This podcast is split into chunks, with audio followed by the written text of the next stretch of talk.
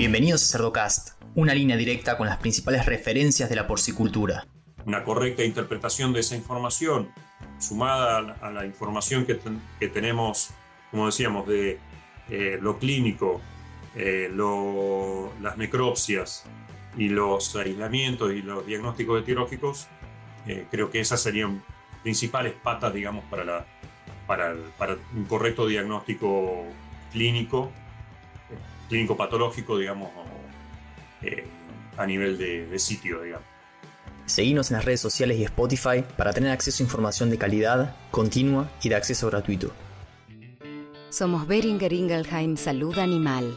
Como líder de la industria y socio de confianza, nos enfocamos en la innovación para liderar donde podamos lograr el mayor impacto. Somos una compañía con alcance global.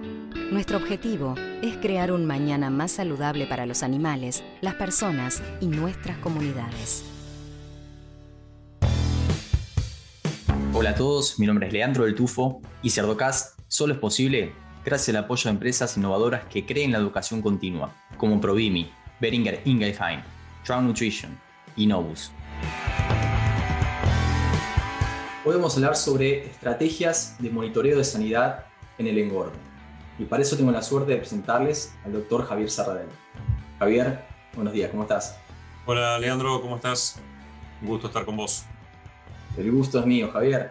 Eh, pocos lo saben, pero hemos pasado varias horas de ruta con Javier yendo para diferentes granjas. Eh, es siempre el que nos da una mano a nivel sanitario para que los números se expresen, ¿no? Siempre digo lo mismo, pero se le carga mucho la nutrición y, a veces, eh, no, veces siempre es muy importante tener la parte sanitaria cubierta. Entonces, Javier, nada, muy contento de tenerte acá.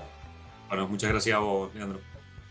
Javi, para los que no te conocen, ¿nos contás un poquito cómo fue tu trayectoria y cómo fue que te metiste en el mundo de los cerdos?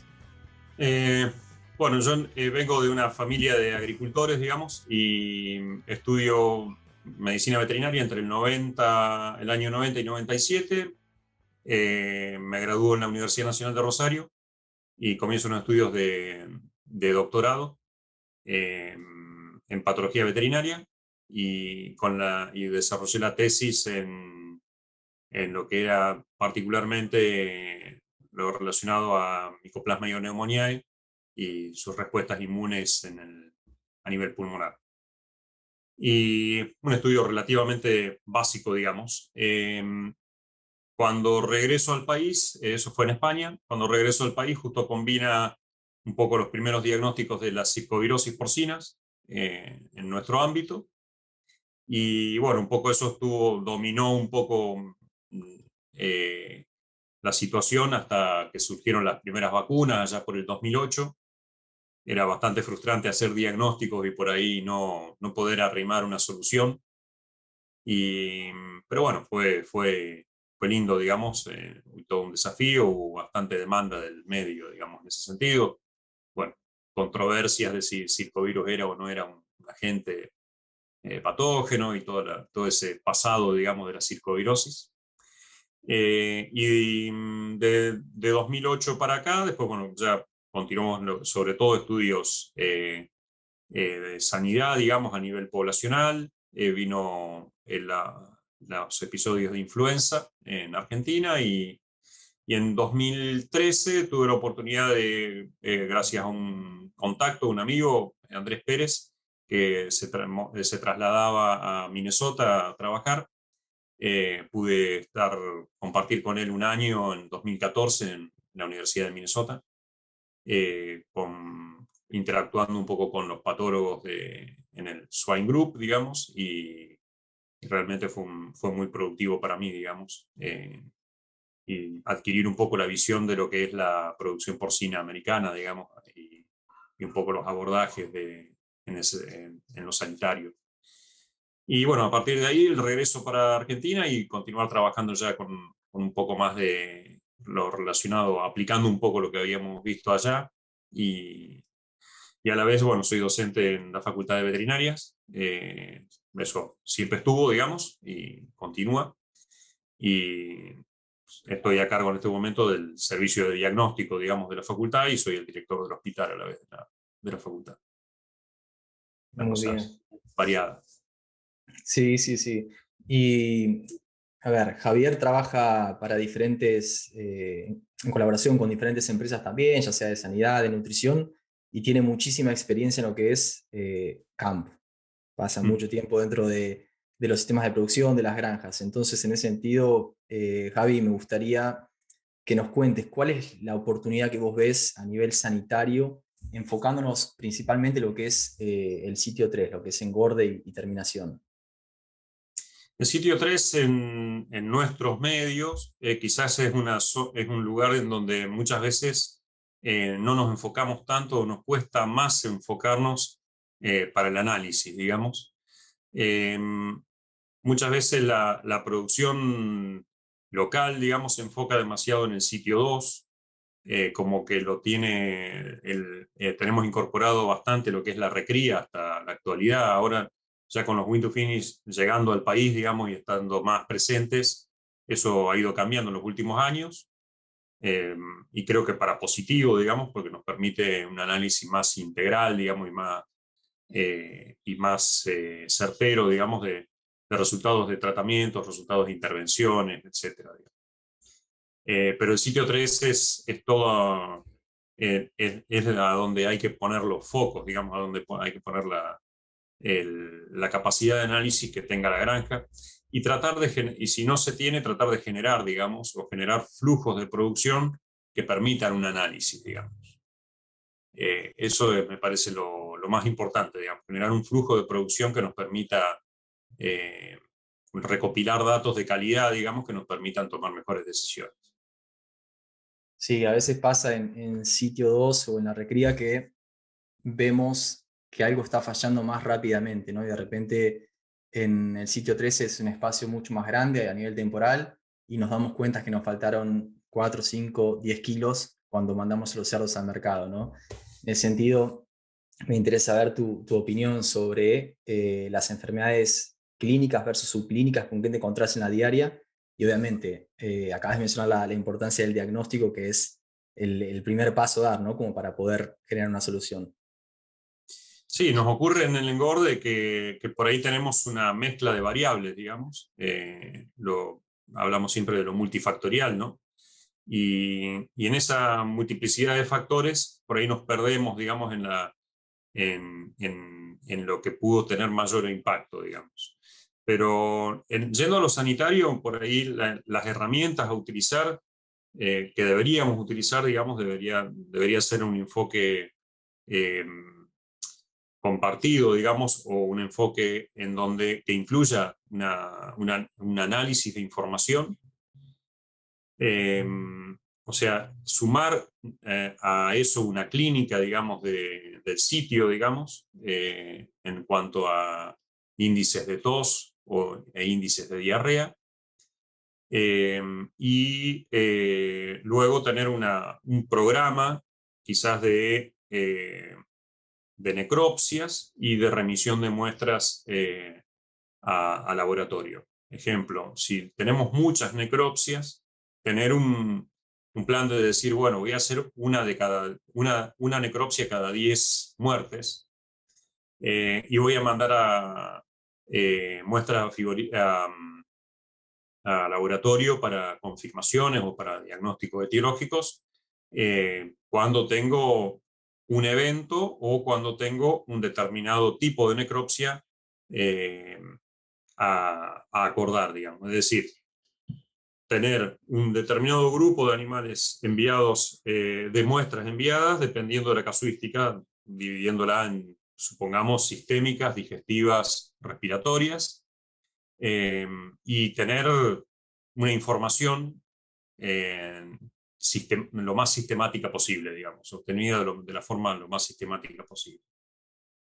Em, luego, si tenemos la oportunidad de, complementar eh, inspecciones de frigorífico, eh, sería bueno. En, en, Argentina es posible eso, en otros países a veces eso es más complejo, digamos, más complicado. Em, y eh, complementar esto con un monitoreo de serológico, se podría hacer, de las principales, de las enfermedades que decidamos. En nuestro medio todavía no se, no se, explora no se explota una herramienta que para mí es muy válida, de relativamente bajo costo, digamos, y, que nos, y que nos genera información poblacional, como son los fluidos orales, digamos, los oral fluid. obtener un monitoreo sistemático de fluidos orales nos puede dar también una idea de las dinámicas poblacionales y de la epidemiología de las enfermedades en nuestros, en nuestros sitios 3. ¿sí? Eh, una correcta interpretación de esa información, sumada a la, información que, que, tenemos, como decíamos, de eh, lo clínico, eh, las necropsias y los aislamientos y los diagnósticos etiológicos, creo que esas serían las principales patas, digamos, para la, para, un correcto diagnóstico clínico, eh, clínico patológico, digamos, eh, a nivel de, sitio, digamos. Eso creo que, que, a veces no se termina de hacer del todo eh, lo sistemático que debiera ser, incluso en, en, producciones de escala relativamente alta de nuestro país, digamos. Muy bien. Y hablando de, escala, Javier, eh, es un, desafío en Argentina muchas veces manejar los flujos de producción de una manera que te permita el all-in eh, all, out, eh, vaciar las naves, lavar, desinfectar.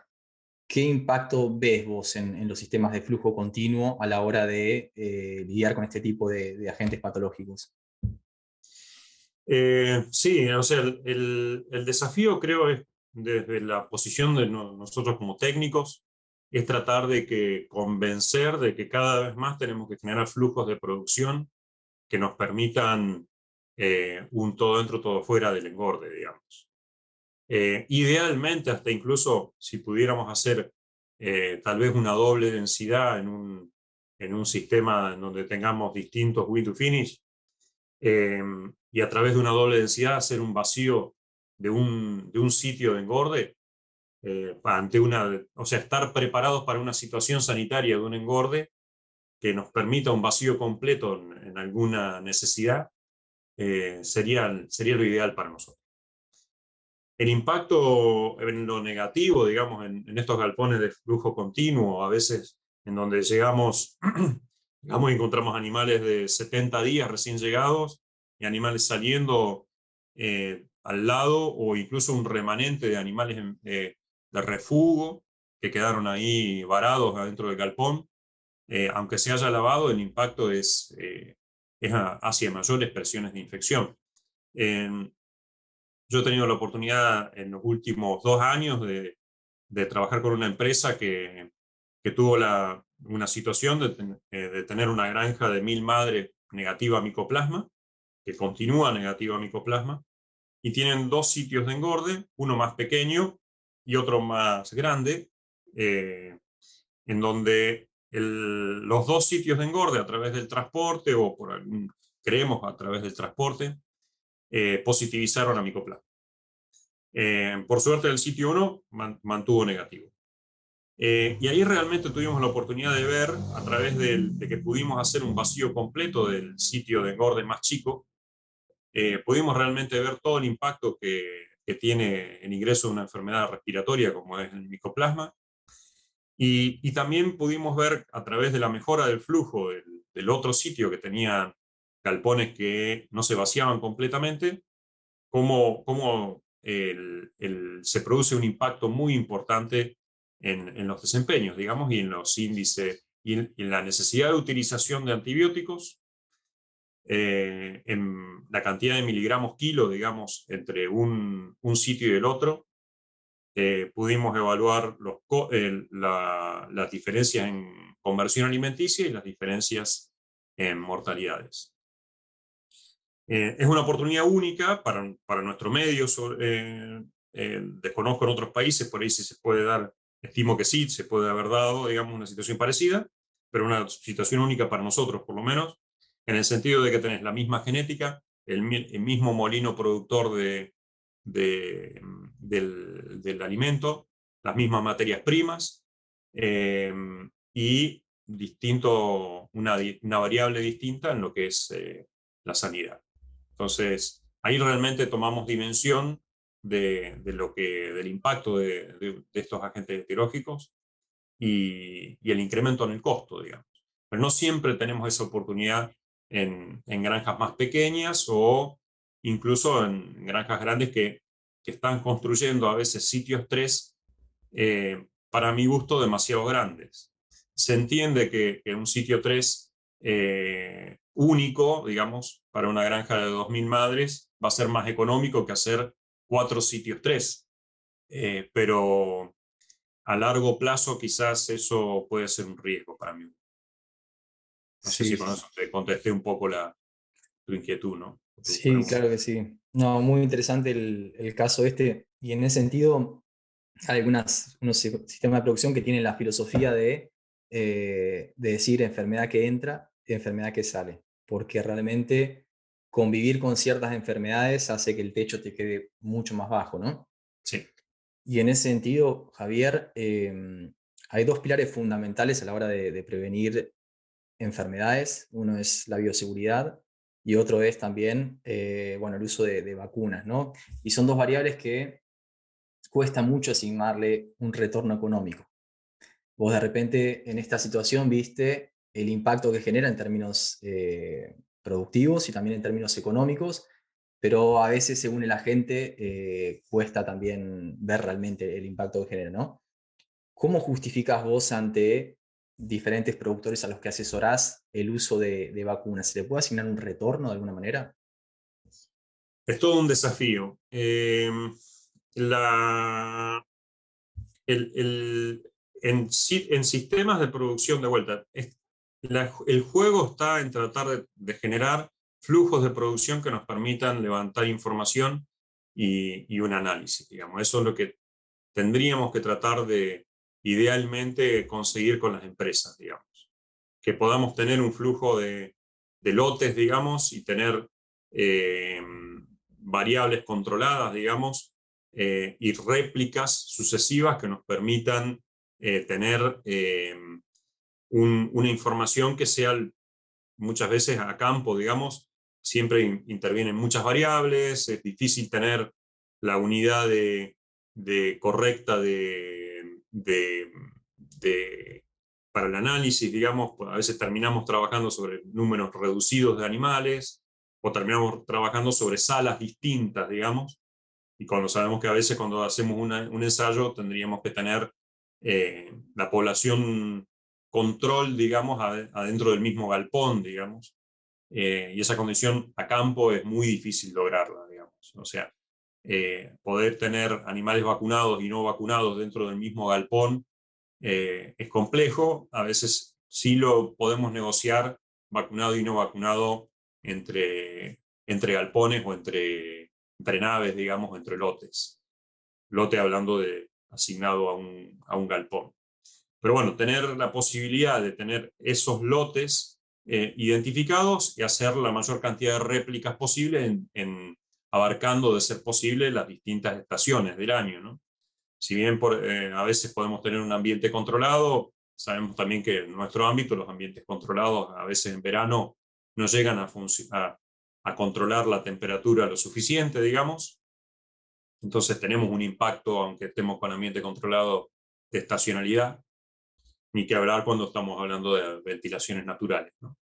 Entonces, para, para, que una información sea válida, tendríamos que, tendríamos que ver un ciclo de producción relativamente largo. Eh, de mínima eh, de 16 réplicas eh, o directamente un año, digamos, que a veces la producción no nos da ese tiempo tampoco.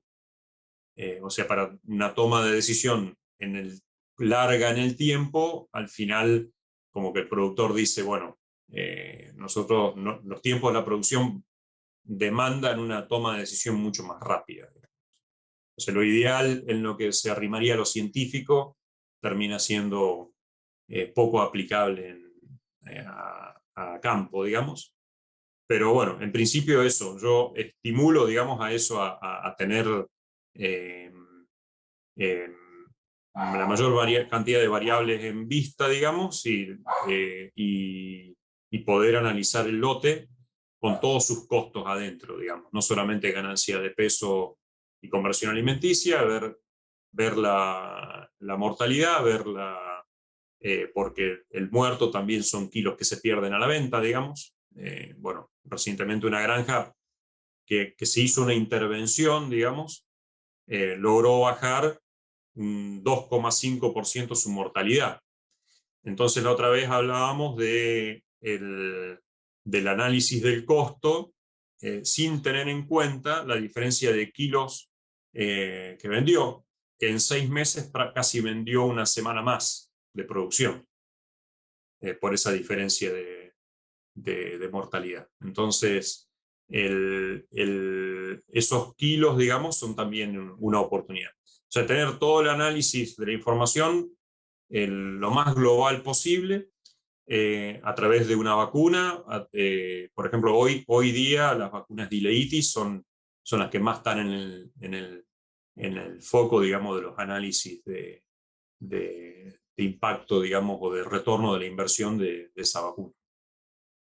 Muy bien. Y en ese Anteriormente las vacunas de circovirus rápidamente se adaptaron porque fueron de altísimo impacto. ¿no? Cuesta un poco más en vacunas como las eh, para control de pleuroneumonía. Cuesta un poco más también en lo que es vacunas, eh, para mi gusto, en lo que es vacunas de micoplasma, digamos, porque las diferencias a veces son más, más, más finas, digamos. Sí, en ese sentido, eh, Javier, aprovechando que sos una persona que trabaja con, en diferentes sistemas de producción y con diferentes vacunas también, eh, aprovechando un poco tu, neutralidad, ¿cómo evaluamos la eficacia de una vacuna?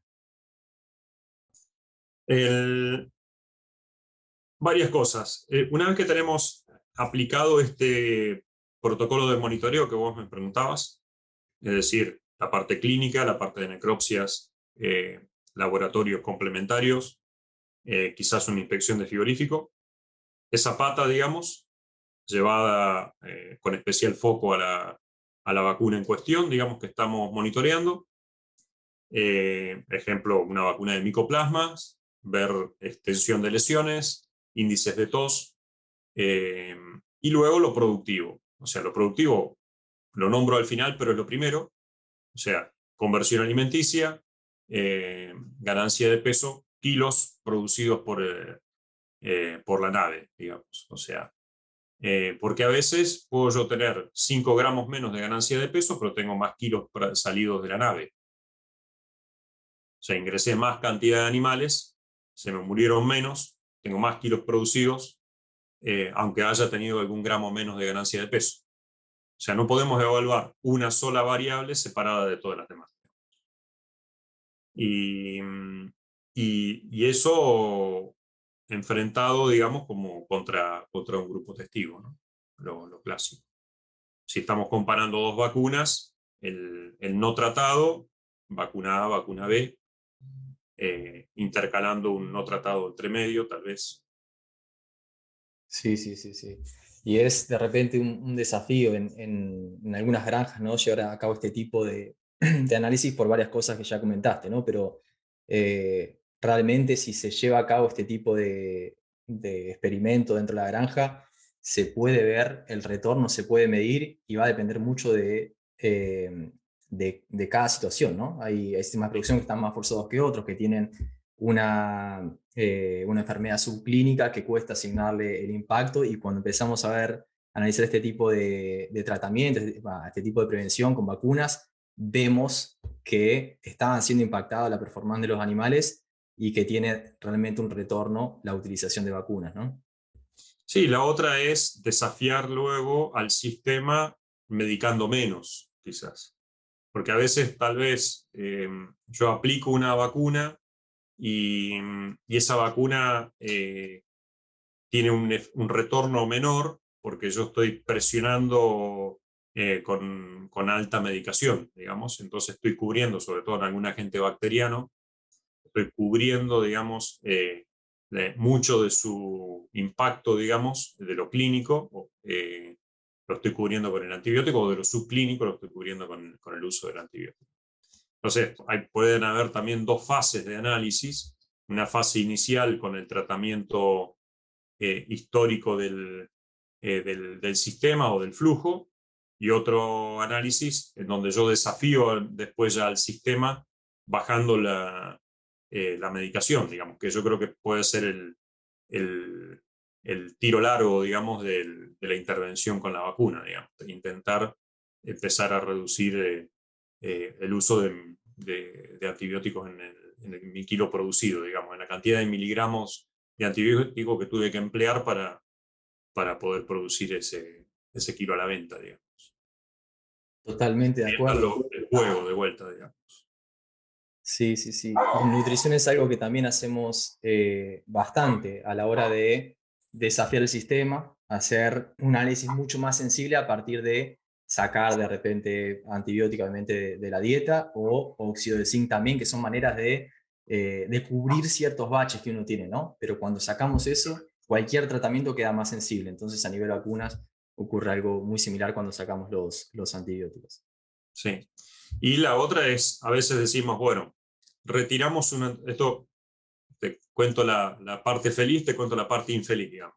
Yo retiro un antibiótico que, tiene un espectro que me cubre una enfermedad digestiva, ejemplo, la ausonia, y a la vez me está cubriendo un micoplasma. Yo me retiro con, con el antibiótico que cubría a la vez micoplasma y se me descontrola micoplasma. Entonces, tengo que estar viendo un poquito también eh, al sistema en forma integral, digamos, y el la contracara. Te cuento la contracara de lo que te venía, eh, del poco de lo que veníamos hablando, que es que a veces es, los sistemas tienen una cierta complejidad y el mismo antibiótico que me estaba cubriendo quizás una lausonia, te, te estaba cubriendo problemas respiratorios, estaba cubriendo un micoplasma.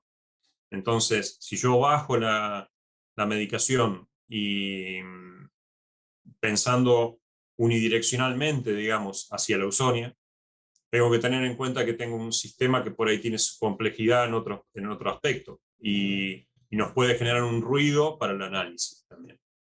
Entonces, eh, y tal vez terminamos viendo que yo usé la vacuna para la ausonia, reduje el uso de antibióticos y al final el impacto no fue el esperado en lo positivo en producción.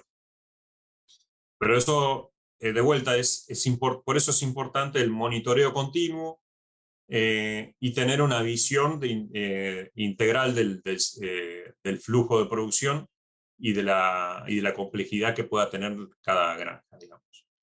El mundo ideal de una granja libre de micoplasma, un flujo libre de micoplasma,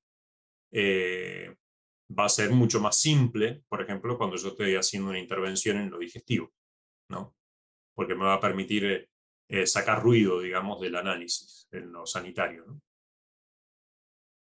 Es, mm. este, por eso que a veces todos estos análisis de retorno a la inversión eh, tienen cierta, tienen lo suyo, digamos, por lo menos en nuestro medio, tienen a veces muchas veces el productor termina tomando decisiones eh, por confianza o en forma, de forma intuitiva, digamos, o porque eh, asumen que ya está probado el, producto en, otra, en, otros, en otras situaciones, en, otra, en, situaciones más controladas, digamos, y, se toma la decisión. Sí, es un poco lo que a veces ocurre y a veces termino compartiendo eso, ¿no? O sea, cuando hay una, una producción relativamente pequeña o que tiene un, no tiene las condiciones para hacer buenas, eh, buenos análisis o buenos... La decisión es eh, básicamente basándonos en, información de terceros. No, de acuerdo. Más operativa. Si no vas a generar información buena eh, para basar las decisiones, de repente es mejor transpolar la información de otro que lo hizo, que lo hizo bien y, sí, Porque termina confundiendo. Termina, termina, termina generando una información errónea, digamos, que confunde, genera ruido. Genera ruido en la, en la, en la empresa, genera ruido en el, entre los técnicos eh, a nivel gerencial. Entonces, a veces es... Lo que pasa es que no siempre podemos. ¿no? Eh, bueno, cada empresa tiene su, su, su, su forma de toma de decisión y hay que tratar de adaptarse a eso. Muy bien. Javier, y para cerrar el episodio, ¿qué desafíos ves vos en, Argentina o en Latinoamérica en general? ¿Y qué consejo le puedes dar a, los productores o profesionales de la industria porcina que nos están escuchando? Desafíos. Eh, creo que, o sea, con, si vos estuviste escuchando un poco todo lo que se habló en los últimos años, cuando se, se habló de producción porcina eh, e inversiones porcina, en, en producción porcina desde, eh, desde el exterior, eh, ahí surgieron, actuó, eso actuó como revulsivo, digamos, en la sociedad. Y, y, y, vi con creciente preocupación algo que estaba tal vez oculto, oculto para mí, mis ojos por lo menos, que es la, la visión crítica que hay en un sector de la sociedad respecto de las producciones intensivas. Eh, entonces, creo que todo lo que es buenas prácticas de producción, eh, una producción lo más sustentable y amigable con el medio ambiente, eh, tener en cuenta cada vez más los conceptos de economía circular, digamos, de, de, de generar, poder, poder realmente generar sistemas que sean, eh, que, que, logren un correcto uso de los efluentes, que, que puedan mostrarse en el buen sentido, digamos, mostrarse como, como producciones que, que, trabajan teniendo en cuenta normas de bienestar. Eh, no solamente bienestar del, del cerdo, mira lo que te voy a decir, bienestar de los operarios, bienestar de las personas que trabajan en la granja, digamos. Porque eso es imagen de la, de la granja, digamos, imagen de la, de, la, de la empresa. O sea, tener eh, operarios que, que, cuando llegan a su, a su casa, digamos, hablan bien del lugar donde están trabajando, que hablan bien del lugar donde están trabajando en, su interacción social en, en la ciudad, en el pueblo, eso, eso ayuda mucho a la, a la imagen social de, la producción. Eh, entonces, ese, ese operario bien, bien pagado, bien remunerado, eh, capacitado, motivado, comprometido, eh, esos vestuarios que, que funcionan bien, que, cuidan la bioseguridad, pero que también cuidan al, operario en, su bienestar, digamos. que el, son muy importantes, digamos.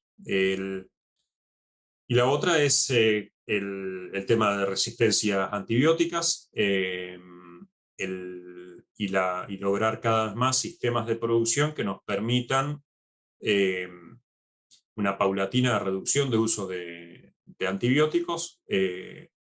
no digo una producción libre de antibióticos, pero sí una reducción. Eso, eso es importante. Cuando pensamos nuestros sistemas de producción, pensar un flujo de producción, eh, pensar una genética determinada, un perfil genético determinado con, un determinado perfil sanitario, eh, que nos generen herramientas que, para que eso sea posible, digamos. Porque el, uso de antibióticos asumimos, salvo algunas situaciones, asumimos que parten de una necesidad, digamos. Entonces, Em, para que esa necesidad no exista, digamos, o exista en menor medida, tenemos que generar condiciones adecuadas. Eh, flujos de producción, condiciones adecuadas ambientales, condiciones adecuadas eh, nutricionales, condiciones adecuadas en, todo lo que implica la, la producción que, que, nos ayuden a, todo eso. Un estatus inmunológico adecuado, bueno, herramientas como las vacunas que nombrabas vos eh, hoy, o sea, maximizar todo eso eh, a, lo, a, lo, que podamos o a lo que, a lo que, a lo que dispongamos como inmunógenos de calidad, digamos, para, para aplicarlos. Y aplicar conceptos de estabilidad sanitaria, o sea, pensar eh, en, en, el caso de sitios 1, sitios 1 estables en lo sanitario, que, que tengan inmunidades uniformes y robustas, digamos, esos planteles de madres que, que sean lo más uniformes en términos sanitarios, digamos, en términos de, inmunidad, y, generar esas condiciones adecuadas a través de aclimataciones, etcétera, que nos, ayuden.